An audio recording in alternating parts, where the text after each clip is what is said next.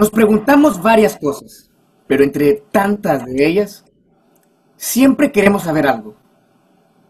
¿Qué es el orgullo en el fútbol?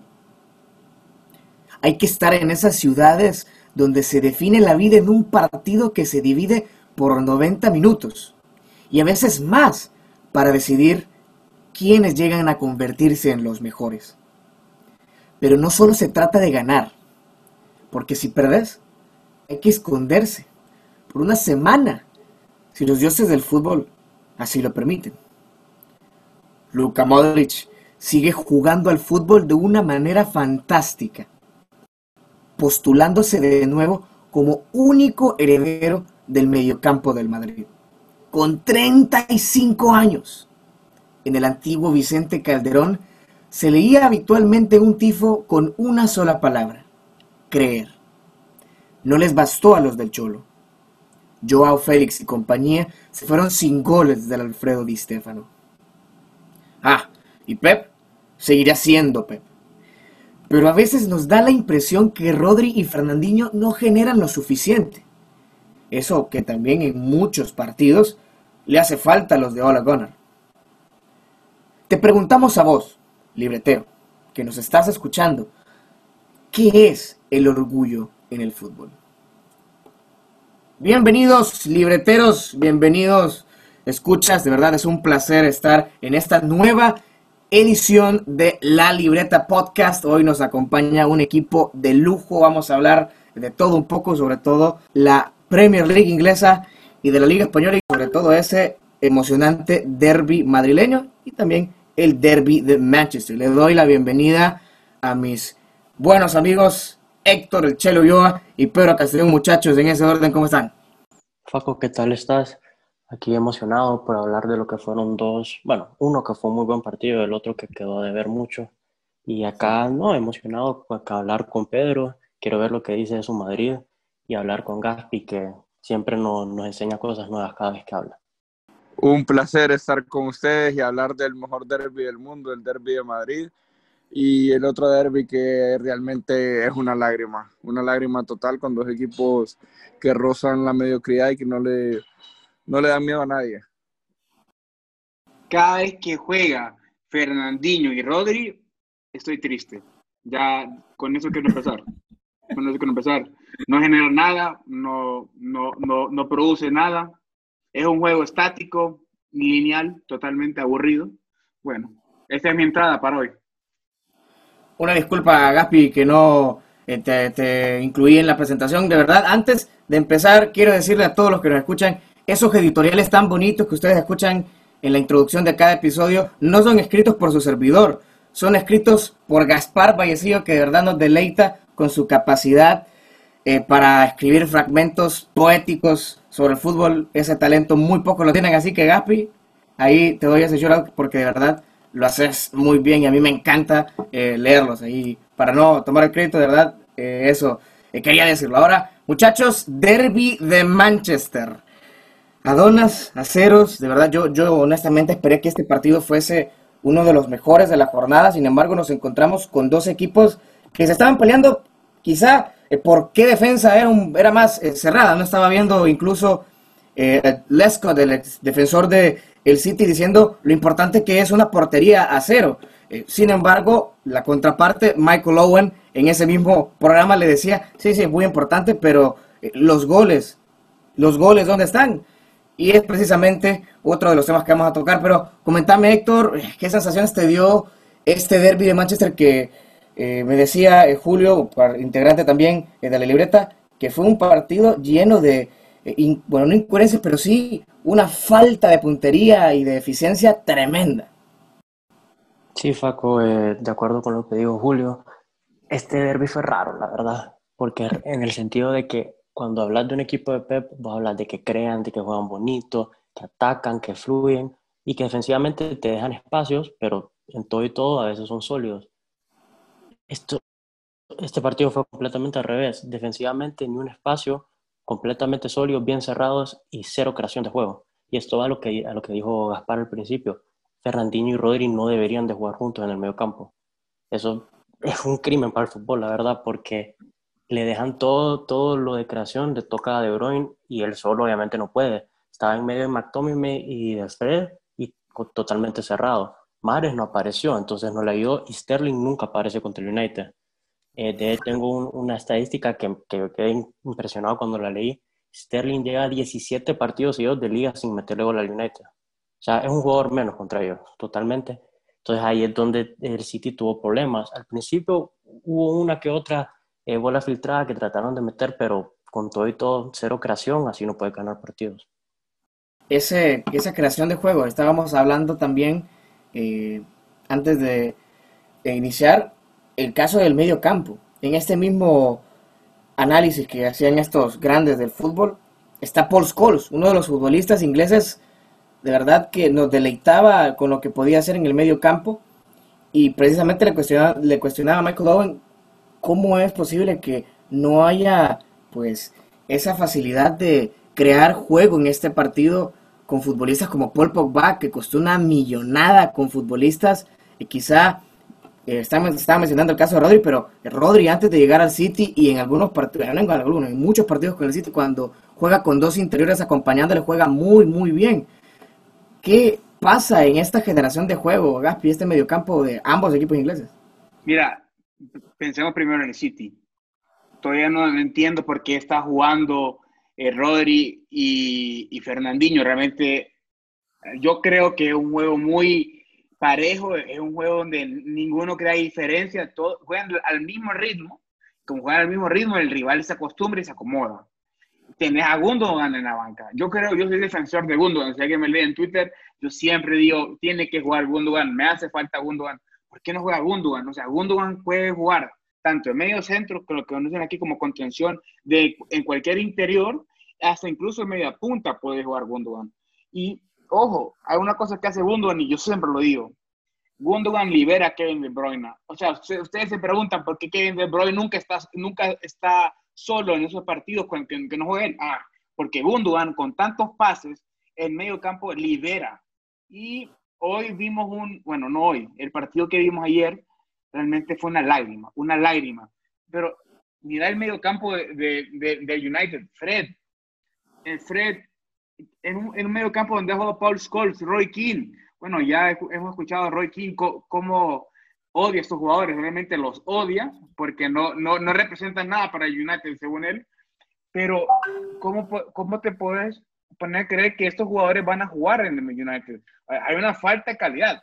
Paul Pogba es un jugador que fue comprado por un grandes millones que regresó al United como una estrella, como el hijo pródigo, pero realmente parece que se borra también, se borra en estos partidos. Eh, lamentablemente, este derby de Manchester es lo más cercano a cualquier partido de Serie A que se puede ver. Eh, la verdad es que siento que Pep Guardiola se está traicionando a él mismo al poner esa clase de formación y, es, y por eso se nota, es evidente el bloqueo futbolístico que tiene eh, su equipo por, por las características de los jugadores que ponen en el campo, hablando del doble pivote que, que colocó. Y pues bueno, eh, hablando de Paul Pogba, yo creo que el fútbol se le acabó. Se le acabó, hay diferentes tipos de carrera y creo que Pogba es como un Raúl, de joven, mucho fútbol y después es arrastrándose por los campos de Dios y eso es lo que pasa con Paul Pogba. Ya vimos su último destello de fútbol en 2018 y no esperemos mucho más. Es un error nuestro, ya ni siquiera es un problema de él, sino que es un error nuestro estar esperando eh, fútbol de Paul Pogba. Pero ¿sabes qué? Pero también es error de la gente que lo vende lo vende, tiene una gente que lo vende como si fuera la próxima salvación del fútbol mundial y se lo quiso vender al Madrid por tanto, se lo quiso vender al Barcelona también, incluso estuvo pujando el Barça por él. Y, realmente Pogba no demuestra calidad significativa en, en el fútbol, en, el fútbol del, del United. O sea, decirme un partido, tal vez el partido que el United le gana a la Europa League en una final al Ajax, Tal vez este fue el mejor partido de Pogba en tres años. Sí, claro, pero es que tenés que recordar que ese es el trabajo de la gente, eh, venderlo. Entonces está bien que, que lo haga, pero y, para mí es una muy buena, de las pocas buenas gestiones del Barcelona que no cayó en esa tentación de, de, comprar a Pogba. Pero no hay nada, no hay mucho que decir de, de Pogba y de su fútbol. Si es una carrera que siento yo que ya se terminó. Tal vez nos regala un año, eh, un año bueno que, que de la nada se concentra en su fútbol y recupere un poco el nivel, pero ya no hay nada más que hacer.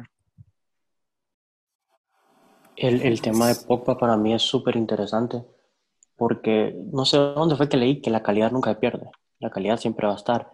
Y eso él enseñó en el partido pasado contra el West Ham, que clavó un gol, creo que fue fuera del área de volea, que, fue un golazo espectacular, que ahí te demuestra qué calidad tiene. Pero como dijo Pedro, como que no se quiere concentrar en su fútbol, o sea, va caminando, como que no, no tiene interés. Entonces ahí es donde lastimosamente un jugador con mucha calidad, porque lo ha demostrado, se está perdiendo. Y no sé si es el hecho de que, que, no quiere estar en el United, que se quiere ir a otro equipo o qué, pero de verdad a veces es increíble verlo solo caminar intrascendente totalmente en el campo.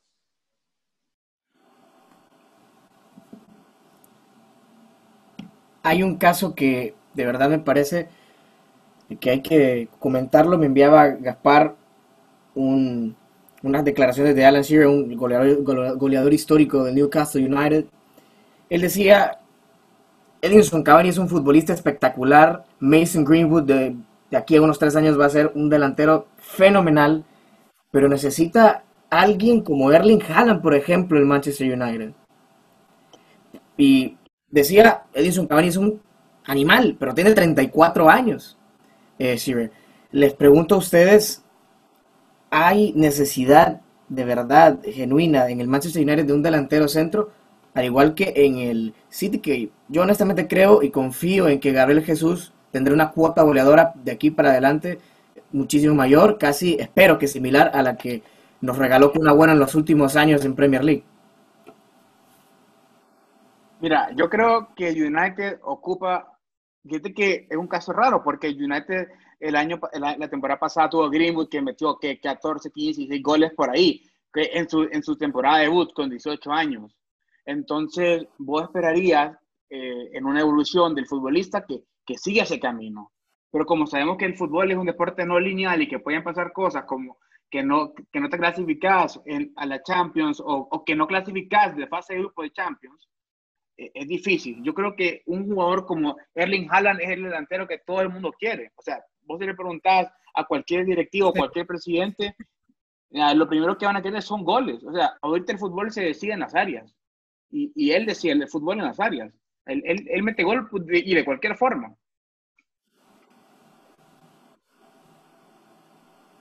El tema del gol del, del, United también es interesante porque si vos ves con Rashford y Greenwood se supone que tenés que tener, aunque no sean goleadores, pero son, forman parte de la delantera, jugadores de para 10 a 15 años, porque tienen nivel muy alto y tienen calidad. Marcial ha quedado de ver mucho esta temporada y ya lleva, que hablamos de, de precios inflados, lleva mucho tiempo quedando de ver todo lo que le pagaron al Mónaco.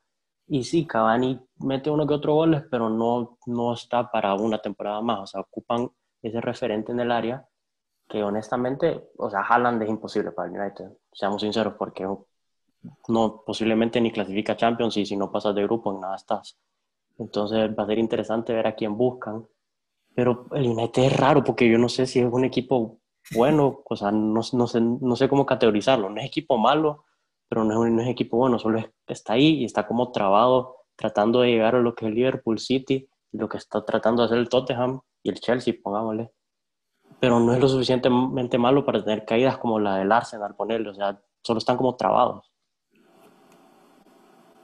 realmente yo no recomendaría a ningún jugador que esté en su auge futbolístico ir al Teatro de los Sueños porque ya vimos lo que le pasó, lo que le pasó a carrera como la de Alexis Sánchez, que realmente Alexis Sánchez en el Arsenal era un superjugador, era lo que muchos equipos en Europa necesitaban. Llega al United que se lo quitan de, su rival, eh, todas las esperanzas en él y miren lo que pasó Ángel Di María también llega de ser campeón con Real Madrid de Champions, aquel gran fichaje y miren lo que pasó. Entonces, no, no, no creo que, que un jugador sea la solución, un fichaje, porque sí lo han tenido, o sea, ficharon a Lukaku y, y miren dónde está Lukaku ahora.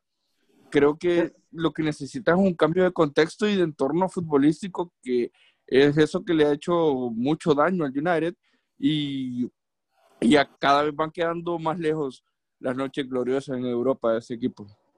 Pero fíjate que yo creo que United tiene un problema y lo tiene desde que se fue Alex Ferguson. Desde que se fue Alex Ferguson no han encontrado a alguien que se pueda sentar en ese banquillo. Ya han intentado con técnicos de nivel, super nivel, Luis Van Gaal, José Mourinho, y han, han intentado con cualquier tipo de técnico, pero no han podido. O sea, nadie ha podido. Ole Gunnar, Ole Gunnar realmente es una lágrima. Si, si Fernandinho Rodri son una lágrima, pues él es otra lágrima en el United. O sea, lo que fue como jugador no representa nada como técnico. El, el problema con, con, Ole es que de una forma u otra saca resultados. Entonces no lo van a correr porque sigue sacando resultados. O sea, el United es increíble que uno no ha perdido, no ha perdido fuera de casa en la Premier todavía. También es más increíble el hecho que en todos los partidos va atrás y de una, de una forma u otra remontan y ganan. Entonces son resultados así que vos quedas. Por eso yo, yo de verdad no entiendo el United, no sé cómo categorizarlo, porque no son lo suficientemente malos, pero no son buenos. O sea, y, y si sacas a ¿a quién vas a traer para tratar de arreglar eso? O sea, no sé. Y otra cosa es, llevan tres partidos seguidos, Ole, sin perder contra Pep. Pep, que es el, uno de los mejores técnicos de ahorita del fútbol, y Ole como que le tiene el número también. Es, es bastante raro. bueno, esta situación del medio, del, bueno, no, no del mediocampo, sino de, institucionalmente en el Manchester United, el equipo más caro del planeta fútbol, es de verdad increíble. Yo creo que quizá es esa falta eh, de gestión deportiva, o mejor dicho, no ha llegado alguien que pueda dar ese salto de calidad en un equipo que ya es grande y qué difícil es volver a hacerte grande cuando has recibido tantos golpes como el, hecho de fichar y que tus fichajes caros no, no funcionan y, no, y para nombrar hay, hay, muchos, ya mencionaba en el caso de Alexis Sánchez, recuerdo cuando llega Di María, cuando quisieron revivir, no, no revivir, pero sí cuando llega Radamel Falcao, recuerdo yo, o sea, es de verdad un caso que espero que en algún momento se resuelva y es precisamente es el caso que, que es tan raro, como lo que decía Héctor, que cuando llega Exacto, y después del parón empieza este Manchester United a jugar muy bien, a, a, mandar al Sheffield United, que hoy por hoy está en el descenso, pero que en, esta en la temporada pasada estaba peleando los primeros puestos. Cuando vimos que ese Manchester United estaba peleando ese, eh, bueno, que estaba teniendo el protagonismo entre, los, entre el Big Six, quizá ahí es donde pensamos, no, aquí está. Pero es precisamente eso, esa falta de regularidad y esa ausencia de alguien de tanto en el campo como fuera de él que de ese salto de calidad, por lo que el Manchester United no ha triunfado, creo yo, en este, en lo que, en lo que va de estos últimos años, sí, lo que decía Gaspi después de la salida de Sir Alex Ferguson. Ahora ya estábamos comentando, Gaspi, eh, pero quiero que me lo comenté más a fondo, vos que tenés muy nutrido este eh, conocimiento sobre la táctica y, el juego eh, como tal. Eh, Rodri y Fernandinho son caracterizados por tener un fútbol eh, quizá un poco más defensivo. No me quiero, no quiero decir que sean totalmente unos rusos que solamente buscan tirar patadas y tal. Son futbolistas que, de verdad, bueno, Rodri ejemplifica todo lo que es el fútbol español, a pesar de ser tan espigado, tiene una clase, una técnica de verdad muy depurada el Fernandinho yo creo que está peldaños más abajo que él en ese sentido, pero es un monstruo que tiene más de 33 años y es titular en un equipo de la Premier League y eso de verdad amerita algo. Pero, ¿cómo es que un entrenador como Pep, que tiene tatuado en su ADN, que tiene en su sangre el fútbol eh, bonito, el fútbol que nos acostumbró a ver en todos los equipos que ha estado, ¿cómo es posible que Pep diga, bueno, voy a poner a dos, cinco, por decirlo así. Mira, la verdad que el problema, si lo quieres ver de una forma que es un gran problema, eh, vienes del costado. ¿Quiénes son tus laterales? ¿Quiénes son con la gente que vas a avanzar? Y después eso define quiénes van a ser tus mediocentros también al final. Porque ellos vienen, ellos sacan la pelota, pero ¿cómo la voy a sacar? ¿Con quién la voy a sacar? ¿Qué me van a generar los jugadores de los costados para poder alimentarlos yo? Yo creo que por ahí viene el miedo de Pep también.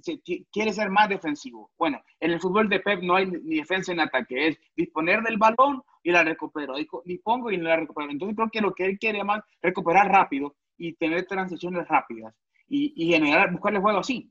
Eso es lo que yo creo. Y sabes que siento también el, problema, como te digo al principio, Gundogan debería jugar. Ya, lo hablábamos con el Chile antes y debería ser un 4-3-3 fijo ahí en, en, el medio campo del City. yo te digo, no sé por qué Pep no lo ve. Y a mí me gustó, no sé si ustedes lo vieron, pero la profundidad que ofrece que ofrecen futbolistas como Yao Cancelo, por ejemplo. Que, que honestamente, eh, no, no voy a decir que queda de él, pero es que por es, es que es un, es un trotamundo Cancelo, pero trotamundo de, solo anda en, en equipos de verdad muy buenos, Yao Cancelo, y me, gustó mucho eso, pero sí estoy muy de acuerdo con eso, Gaspi, no sé qué opinas vos, eh, Héctor, porque hay materia humana para votar hasta arriba en, el City. Sí, Pep, problema de, de, encontrar soluciones no tiene. Hay jugadores por doquier para poner, puedes poner a Rodri, puedes poner con, con Gundogan, puedes jugar 4-3-3 con Rodri, Gundogan, De Bruyne, Rodri, Gundogan, Foden, que no jugó también, o sea, hay cantidad de, de, de opciones para poder tratar de solucionar eso. Eh, ustedes me conocen a mí que yo me gusta ver las estadísticas en detalle, me gusta ver como la parte analítica del juego. Eh, primero, para ver, para terminarlo el partido contra el United, si, eh, lo que son pases claves, que son pases que te dejan como situación clara de gol o tú el pase antes del pase para abrir el juego. obviamente De Bruyne fue el que más tuvo con tres y de ahí ni Fernandinho ni Rodri tuvieron uno tan solo. O sea, ellos, y, y para complementar eso, Rodri fue el que más pases hizo. O sea, los pases que hizo fueron intrascendentes, fueron en diagonal, fueron de un lado al otro, nada de, abrir el juego, nada, o sea, absolutamente nada. Y el tema de Gundogan es interesante porque no sé por qué no jugó. Si hay una estadística que se llama expected assist por 90 minutos, que obviamente no en todos los partidos puedes tener asistencias, pero con tal tengas como un número arriba del 0.10, ponerle que es como lo mínimo, estás creando algo de juego. Para ponerlo en contexto, De Bruyne, que es uno de los mejores creadores de todo el fútbol, tiene 0.4 eh, expected assists por partido. Este, Gundogan tiene 0.1, Fernandinho tiene 0, o sea, 0.00, o sea, él no crea absolutamente nada, y Rodri tiene 0.03. Entonces, si te, vas, si te basas, obviamente no te vas a basar solo en, en, las estadísticas, pero eso te cuenta un montón. O sea, no hay creación cuando juega Fernandinho y Rodri, y Gundogan le puede dar ese, esa creación que tanto le hace falta. No, pues eh, los, los, números están claros y, y, realmente ya no me voy a emocionar por ningún partido de esta magnitud en Inglaterra porque en, esta temporada me han decepcionado.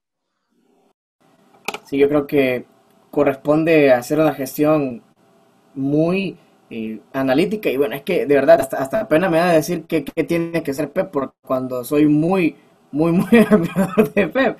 Claro, porque eh, teniendo un futbolista como Kevin De Bruyne en, tu mediocampo, tienes que ofrecerle esa libertad y esa eh, confianza para que pueda hacer lo que más a él, que es prácticamente, como lo dicen en el mismo guion, brillar.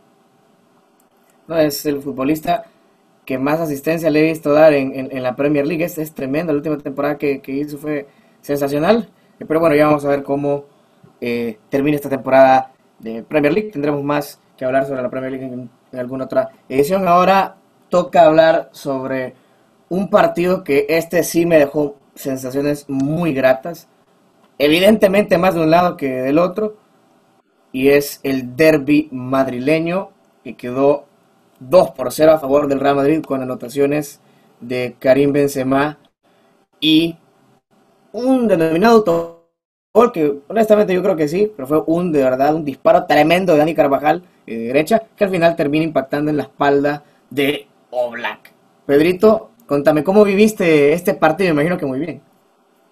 No, la verdad es que muy contento con la semana en general que tuvo Real Madrid, con partidos bastante serios y saliendo de, de una situación difícil. Y pues para esto le ajusta al Madrid, es lo que yo he venido hablando, para hacer partidos serios contra rivales de media talla en Europa y para ganar la liga. Y es un estilo de juego con un 11 titular consolidado que sí le, va, sí le va a ayudar a sacar adelante y a llegar a esas metas.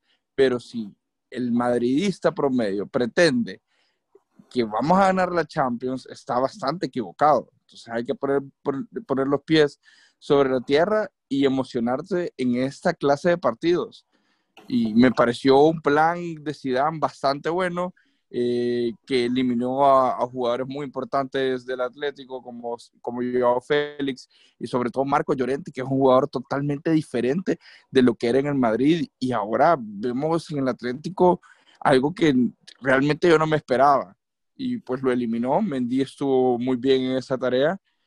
Y bueno, Luis Suárez, Luis Suárez que ya no es ni un tercio del delantero que algún día fue, no mete miedo, no mete miedo a nadie y menos a esta, a esta defensa que se comportó muy bien la Real Madrid. Yo quiero agregar lo que dijo Pedro, bueno, lo dijo Pedro hace como tres semanas, Ferland Mendy titular siempre, tiene que ser titular siempre Ferland Mendy. O sea, lo que aporta Ferland Mendy al juego del Madrid es todo lo que necesita el Madrid en el juego. O sea, valga la redundancia, ¿verdad? Porque juega por dentro Ferland Mendy, juega por fuera. Yo siempre lo digo, Ferland Mendy es el mejor jugador del Madrid, el mejor titular del Madrid es Ferland Mendy. Es un lateral, es un mediocampista y es un extremo. Y además defiende bien y tiene un físico muy, muy portentoso para quitar la pelota, para recuperar. O sea, y además, además de eso, que tiene técnica. O sea, el Madrid fichó muy bien en Ferland Mendy y, y Zidane sobre todo supo cómo hacer el relevo ahí en, esa posición, supo quién, a quién traer, no solo lo fichó por fichar. O sea, a veces la gente critica a Zidane. No, sí, fíjate que a veces la gente critica a Zidane y, le dice, no, que Zidane acá, que no, pero Zidane es campeón del mundo, jugó el fútbol, tres, campeón, tres veces campeón de Champions, algo hay saber Zidane. Sí, con, con este partido del Madrid y también el pasado contra el Mönchengladbach, yo me quedo con una cosa y es que por más que no me guste el equipo, los jugadores del Madrid tienen personalidad y tienen carácter. En partidos importantes salen, con, salen, por decirlo vulgarmente, siempre salen con huevos, salen a jugar, salen a presionar desde el primer minuto y eso es un reflejo claro de lo que son sus mejores jugadores. Lo que es Sergio Ramos, lo que es Casemiro, lo que es Modric, son jugadores con carácter, con personalidad que no se van a dejar perder, no se van a dejar golear y que la verdad le fueron y le, pintaron la cara el primer tiempo al Atlético. O sea, el Atlético, que, fue, que era el mejor equipo de la liga por mucho y que el Madrid tiene problemas y todo, el Madrid les pasó por encima y los dejó retratados al principio. Simeone se miraba confundido, Héctor Herrera a saber qué partido estaba jugando porque desapareció totalmente. Y de verdad, y lo que está haciendo Modric con 35 años, creo que es, si, no me equivoco, es espectacular. Yo lo puse en el partido contra el Mönchengladbach, que no me gusta ver el Madrid, pero ver a Modric jugar es un privilegio porque qué pedazo de jugador. Y si le sumas eso a que Kroos juega bien también, por lo menos en el medio campo están, ¿para qué? Carencias de, de, juego siempre van a tener. Más que todo sus volantes, que Vinicius yo no sé qué sigue haciendo en Madrid, o sea, de verdad. Eh, y Luca Vázquez no es uno de, de talla alta, pero como dice Pedro, este equipo no está para ganar la Champions, pero sí deberían de disfrutar partidos así porque de verdad juegan con personalidad y juegan con un carácter ganador. Y fíjate que, solo para agregar lo que dice el Chele, es que estos jugadores han jugado finales de Copa de Europa, han jugado finales de Eurocopa, han jugado finales del mundo. Entonces, todo esto cuenta en el jugador de finales, toda esta experiencia vivenciar todo esto cuenta. Eso es lo que te da, esa experiencia realmente, esa experiencia, cuando la experiencia cuenta, y que, que, es un factor diferencial. Entonces, partidos grandes que tiene que ganar, ya ves Mönchengladbach cómo, contra el Mönchengladbach cómo salió el Madrid o cómo salió el Madrid ahorita contra el Atleti y me imagino que contra la Real Sociedad cuando el toque también van a salir así, porque el problema del Madrid, ¿sabes cuáles son? Y lo hemos hablado con Pedro, los partidos que, que el Madrid está 1 a 0 defendiendo en el minuto 87, un tiro de esquina eh, eh, recibiéndolo, que Thibaut Courtois sale a ver a dónde va miren, yo, honestamente disfruté muchísimo este encuentro, sobre todo por ese... Y, es que fue así, honestamente fue casi, casi que un baile eh, del Madrid, honestamente. Desde todas sus líneas.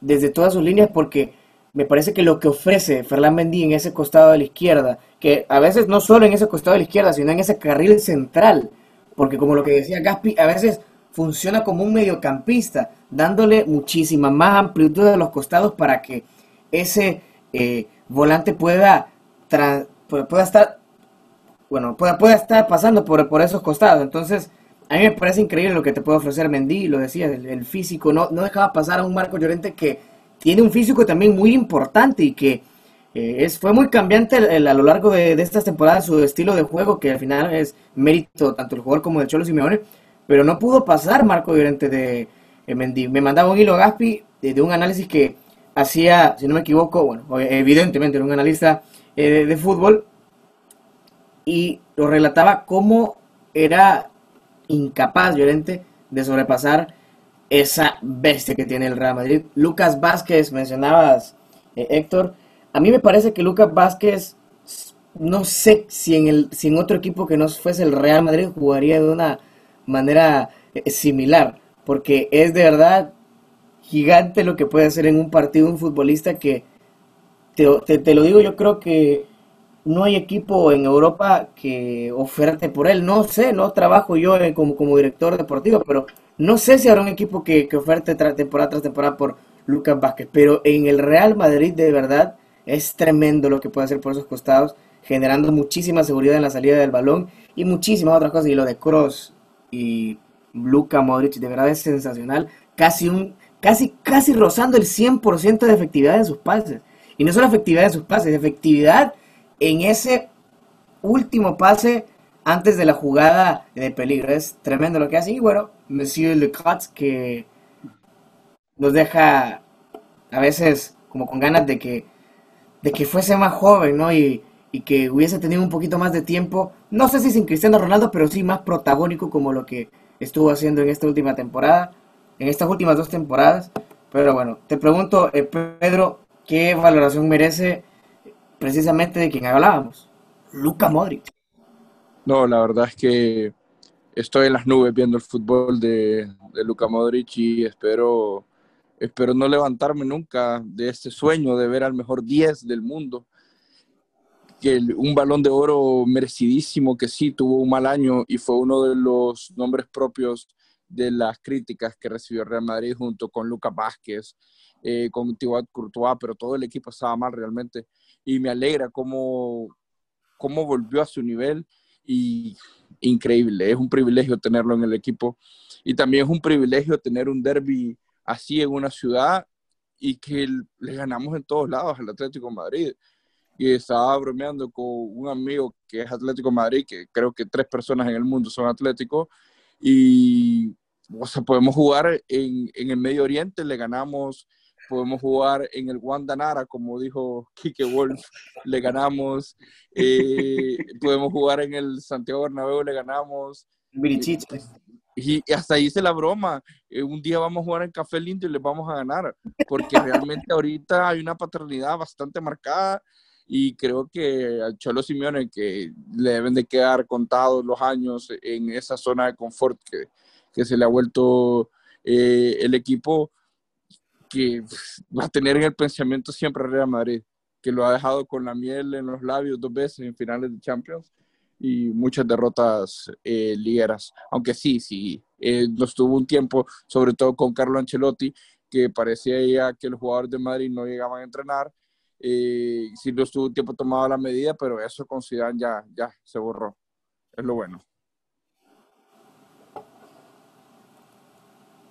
Eh, solo para, para seguir lo, lo, que, lo que dijo Pedro y, haciendo referencia al editorial, que estuvo buenísimo, como siempre, Gaspi, mencionaron lo de un tifo. Y a mí se me vino a la cabeza que me acuerdo hace un par de años en el Bernabéu, que hicieron unos gigantes que decía se busca rival digno para, para el derby, una cosa así. Me, el Atletía nueve partidos seguidos sin ganarle al Madrid en Liga. Nueve. Eh, o sea, es una paternidad la que está haciendo ahorita el Madrid sobre el Atlético. De verdad, increíble creo que llevan un gol en los últimos cinco, cinco derbis en, liga. Y fue gol de Griezmann, ¿verdad? Que ya, que ya ni está ahí. O sea, es algo, algo de verdad increíble que no sé. yo no estoy de acuerdo con lo que dijo Pedro, bueno, aparte de lo que dijo el mejor 10 del mundo, que eso mejor ni, ni comentar. Pero lo que dijo de que, que el Chorro tiene las horas contadas, no creo porque pienso yo que le va a ajustar para ganar esta liga y todo equipo que no es el Real Madrid le juega bien y, posiblemente le gana. O sea, el Madrid es un caso aparte que de verdad no, no le encuentro explicación. Como que se achican cuando ven, solo como que la presencia de, como cuando vos estás chiquito y tenés un hermano mayor que sabes que te puede ganar en todo y que si lo molestas se viene y te viene y te pega o te, te, te hace para el lado y no puedes hacerle nada. Así parece que es Atlético contra, contra, el, contra el Madrid porque de verdad es increíble. No, Héctor, realmente la línea que acabas de decir ahorita es, o sea, va a pasar los años, va a pasar el tiempo, pasarán las personas y va a quedar grabado en Spotify y en las otras plataformas eh, para siempre. Eso del hermano mayor, eh, tengo envidia de la buena, que no lo dije yo, pucha, qué, qué increíble. Una línea de un madridista solo, solo hay que ser realistas, la verdad. Imagina el Cholo si no diciendo algo así. Ah. No, pero, ok, otra vez quiero recalcar que el Madrid está para esa clase de partidos. Que no nos emocionemos mucho y que sigamos. Y que el equipo siga trabajando en esa clase de partidos con, con ese tipo de idea de salir a presionar y una salida de balón eh, con cross que sea ordenada y que Benzema esté con ese juego que junto con Modric eh, mueve al equipo. Fíjate que yo también quiero apoyar a Benzema y creo que Benzema es un futbolista total, realmente un futbolista total, total. Si vos ves dónde recibe la pelota, a veces en la línea, en mitad del campo, o sea, ¿qué hace un delantero ahí? Bueno, lo que hace un delantero ahí es que jala marca y al momento de jalar marca trae tres, cuatro rivales porque lo hace, libera Cross, libera a Modric y cualquiera de ellos puede lanzar a, alguien como Lucas Vázquez que ya está arriba. Y también decir que Lucas Vázquez, yo no me acuerdo quién dijo ahorita, pero eh, dijeron que, que no, sabe, no sabes en qué equipo podría jugar. Creo que solo en Madrid podría jugar así. O sea, no, no hay otro equipo y no hay otro entrenador como Zidane que le daría la confianza a un jugador como Lucas Vázquez. Bueno, mm también está Fernandinho en, en, el, en City. ya estamos hablando ahorita de, de, esa línea tan importante y que es mi favorita, que es el mediocampo. Ahora en defensa, eh, ya hablamos del caso de Ferland Mendy. Tenemos también eh, bueno, dos defensas centrales que son inamovibles. El Real Madrid No, no, no, no, no eh, Barán está dejando unas cositas eh, de lágrimas realmente y me preocupa mucho su futuro sin Sergio Ramos. Que no, me, gustaría que me comentaras eso, porque desde la, desde, la, desde la óptica del aficionado del Real Madrid, si lo ves así, y sobre todo vos, Pedro, que sos muy, muy, muy del Madrid, sí me, me preocupo por vos, Pedro. No, es que solo recordar eh, citas puntuales cuando Barán se encuentra sin Ramos, eh, la verdad es que no ha dejado un buen partido y todo lo viene arrastrando desde un derby en febrero de 2015, que fue el derby aquel famoso de Cristian Roldán, que perdimos 4-0 contra el Atlético de Madrid, que esa, la pareja de centrales ese partido fue Barán con Nacho y realmente desde ese partido, específicamente cada vez que Barán juega sin Sergio Ramos, Barán se le, se le aparecen fantasmas, se asusta y comete errores. Sí, e, ese es un problema que tiene en Madrid y la gente de Madrid lo debería saber. Y bueno, vos lo sabés, pero eh, cuando, no, está, cuando no está Ramos, el Madrid sufre. Cuando está Barán, en Madrid solo eh, sufre, pero cuando no están los dos, tiene cuidado. Cuando jugó Nacho Fernández y Militao juntos en, algún momento, en Madrid eh, eh, era, eran tres lágrimas seguidas por partido. Sí. Y creo que dije mal el nombre del cantante, pero es que realmente nunca he escuchado una canción de él porque le hizo mucho daño al equipo. no, y, que, no sé, no sé qué opinan, no sé qué opinan ustedes, pero eh, yo sí, yo sí creo que hay tipos de centrales. Por ejemplo, creo yo que Varane siempre tiene que estar al lado de un defensa central corpulento que pueda, que, tenga una potencia física tremenda. Porque yo considero que Varane es, un, como tener un corrector en, en, la, en, la, lapicera. Como que él es el que es el que te corrige lo que se te escapa, es el que corrige lo que ya el, el corpulento no pudo hacer. Es lo que hace Varane y es por eso que ha estado y ha sido titular desde que, desde que está demasiado, demasiado joven, sigue estando joven y ya es un campeón del mundo y campeón de Europa. Fíjate, Paco. honestamente lo considero inamovible, pero estoy totalmente de acuerdo que se desentiende de su, de su, de su máximo nivel cuando no está a la par de el mejor defensa central del planeta que es Sergio Ramos. Fíjate, Paco, que eso que sí es cierto, porque él corrige tanto en la selección francesa como en, la, como en el Real Madrid él es el corrector y además otra cosa, tiene salida de balón, tiene mucha salida de balón, tiene mucha técnica y aquí nos está diciendo, lo voy a leer, lo voy a leer, dice Diego Lorenzana, Virgil Marcriado, dice Diego Lorenzana, de controles. No sé qué opinión tienen ustedes sobre Virgil. Un saludo para Víctor Lorenzana. No, no sé, Diego. Sergio Ramos lleva 10 años en la elite. mucho más, creería yo. Pero sí, Virgil van Dijk, tremendo. Una, una pregunta, una pregunta. No, no escuché qué dijo Lorenzana. Es que no, no, no entendí. Que, que encienda el micrófono, que lo conozca, que lo conozca la libreta. Que lo conozca la libreta, dale, Dieguito. ¿Qué tal? No, es que como fiel aficionado de Liverpool que veo todos los partidos de Virgil van Dijk, yo no veo cómo pueden decir que Sergio ah, No puede ser, no puede ser posible. Eh, Virgil Van Dijk o, o, Van Dijk, es que en cinco años nadie se va a recordar de él, nadie va a saber quién es él. Entonces no, no puedo ser me, me, arrepiento del momento en que pedí la explicación de lo que dijo eh, Gaspar. Y no, e, e, ese, son jugadores que pasan por la élite dos, tres años y después empiezan a cometer errores. Y así no, no vas a comparar con Sergio Ramos, que es lo mejor que le ha pasado a la zona defensiva del fútbol de los últimos 30 años. Y me llevó por delante a Maldini y a Puyol todos los días de la semana y los domingos dos veces. Sergio Ramos es el mejor central que, que, mis ojos han visto y que los ojos de todos los presentes eh, también. La cara de Héctor es un poema, un auténtico poema. lo decepcioné bastante, estoy seguro. ¿Cómo, ¿Cómo, le faltamos el respeto a Puyol? Es, impresionante, la verdad, lo que acaba de decir eh, Pedro. se pasó un poco. Yo no sé si se acuerda que Puyol fue quien le enseñó a defender, la verdad, Ramos. Ramos tenía que jugar de lateral porque no cabía al lado de, de lo que era Puyol y Piqué. O sea, en su tiempo Puyol era, era un espectáculo. Pero no, retomando un poco el tema de, de, de, lo de defensivamente el Madrid, sí es cierto que Ramos solo con su presencia como que calma a como que le da un poquito más de seguridad. Y al Madrid, y, y se ve un poco mejor, pero también es verdad que el Madrid tiene muchas carencias defensivas y dejan hoyos de que equipos que se supone que son buenos van a aprovechar siempre. La que falló Lemar es un crimen, o sea, estaba solo enfrente del marco y lo falló. En el partido anterior, Pelea tuvo dos manos a manos también que falló. Sea, van, están tratando de hacer las cosas mejor, pero tienen carencias, obviamente. Y eso va a lo que dijo Pedro, que para todo aficionado madridista que está escuchando, no, no se suban mucho. O sea, este equipo es bueno, pero no lo suficientemente bueno para competir en la Champions. Y las carencias defensivas es una de las razones por las cuales.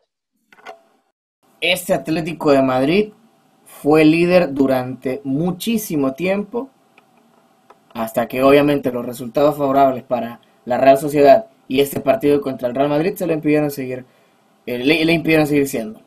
¿Qué necesita este Atlético de Madrid para seguir siendo líder? Porque eh, no sé qué opinan ustedes, pero este eh, discurso de partido a partido, creer que allá del Cholo, no voy a decir que está muriendo porque no estuviera en los primeros lugares de la Liga Española temporada tras temporada, pero necesita algo más este Atlético de Madrid para ganar esta liga. Ser consistente, creo que es la palabra clave ser consistentes y, y jugar. Yo no puedo creer que, o sea, que Ángel Correa no sea titular frente a Luis Suárez. Vemos a Luis Suárez arrastrándose como diría Pedro por los campos de Dios, partir semana a semana. Ya, no, no, solo, no solo con el Atleti, sino que también con el Barça lo hizo. Ya Luis Suárez no está para el nivel elite y, y lo sabemos porque lo vemos, porque lo percibimos. Ángel Correa tiene mucho más fútbol y genera mucho más fútbol. Y además hay otra cosa que tienen que creer, creer pero creer más en Joe Félix, darle, darle más la pelota. Y Héctor Herrera, Héctor Herrera no está para jugar en Atleti con Cholo Simone. Y yo, creo que Cholo Simone le ha dado demasiadas oportunidades, demasiadas oportunidades. Porque eh, si vos lo ves, realmente Héctor Herrera está perdido siempre en el medio campo del Atleti. Claro, claro, deja ir a un jugador, a un jugador como Tomás Parte, que realmente en el Atlético para mí jugaba bastante bien y se queda con Héctor Herrera. Y no, y lo de Luis Suárez, nosotros desde el otro lado de, de la cancha, por así decirlo, eh, lo vemos desde hace años. Pues y así va a pasar con Messi cuando decida abandonar el barco que abandonó, solo que lo obligaron a, a seguir ahí, que los barcelonistas van a ver de lo que, de lo que se salvaron. Un jugador que por la edad ya tiene demasiadas carencias y, y, no soluciona nada. Y eso es lo que pasa con Suárez. Realmente eh, Suárez en el Atlético a 50 metros de la portería, con esos repliegues intensos que tiene ese equipo, Suárez no va a hacer mucho. O sea, no, no, su fútbol no tiene nada que ofrecer en esa clase de juego.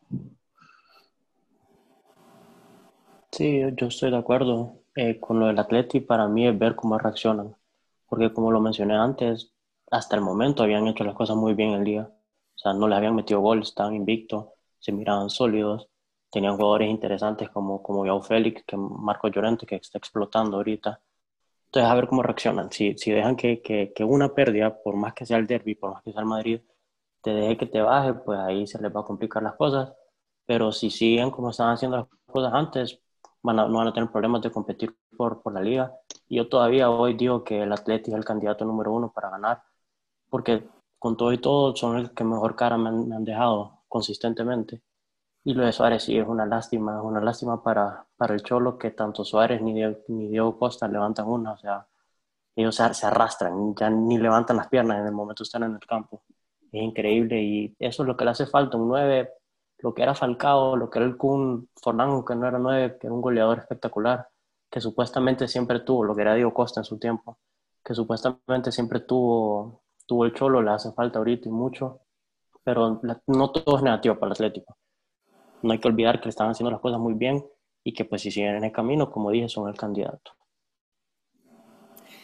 Y yo estoy muy de acuerdo con lo que dice Gaspi de que hay que confiar muchísimo más, hablando obviamente del Atlético de Madrid, en, en Joao Félix. E, es el futuro de este equipo, es el futuro y presente, eh, creo yo, porque corresponde a él todo, esta, todo este legado de futbolistas que acabas de mencionar, Héctor, porque más allá de lo que costó, es una cantidad de dinero increíble la que soltó el Atlético de Madrid, lo que le pagó al Benfica fue tremendo, lleva hasta la fecha 17 partidos disputados eh, y 7 goles, perdón, 8 goles, sumando Champions League y, y Liga Española. Y no es una cuota eh, tan alejada de, la realidad de lo que tendría que estar haciendo Joao Félix, que es un futbolista que no solo es muy bueno en ataque, sino que te aporta de verdad muchísimas cosas en todos los sectores del campo. Es por eso que yo creo, al igual que Gapi, que de verdad tiene que confiar mucho en, yo, en él, en, en Joao Félix, este Atlético de Madrid. Pero, ¿cómo se llega a hacer eso, Gapi, cuando las responsabilidades todavía no recaen todas en Joao Félix en este momento? Mira, eh, hay que. El, Cholo tiene una cosa que percibe muy bien a sus jugadores, ya lo vimos con lo del caso de Marco Llorente. Eh, puede percibir cosas de, esa forma, pero el Cholo tendría que cambiar totalmente, drásticamente su juego. Entonces, yo sí, yo, yo quiero eh, terminar diciendo: uno, ya no pongan a, a, Pep, que ya no ponga a Rodri, que ya no ponga a, a, a Fernandinho, que ya no los ponga y al Cholo Simeone que ya no ponga a Héctor Herrera. Mira que yo no soy, soy técnico, pero no sé el nivel de ellos ni nada. Solo lo opino casi, casi como aficionado. Entonces, ese sería mi mensaje final. Muchachos, hemos llegado al fin. Me gustaría de verdad eh, agradecerles a todos los que nos escucharon, a ustedes que están presentes acá. Eh, Gaspi, Héctor, Pedro, un honor. Dieguito, aparición histórica y emblemática en este episodio mencionando a Virgil van Dijk y a su amado Liverpool.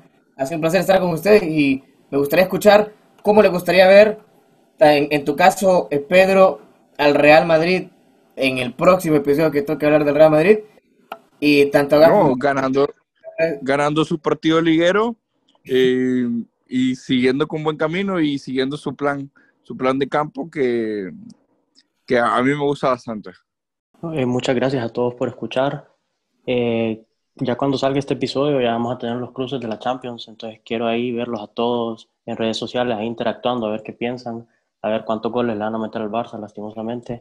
Y nada, eh, ojalá hayan disfrutado del episodio. Y un placer estar con ustedes, como siempre.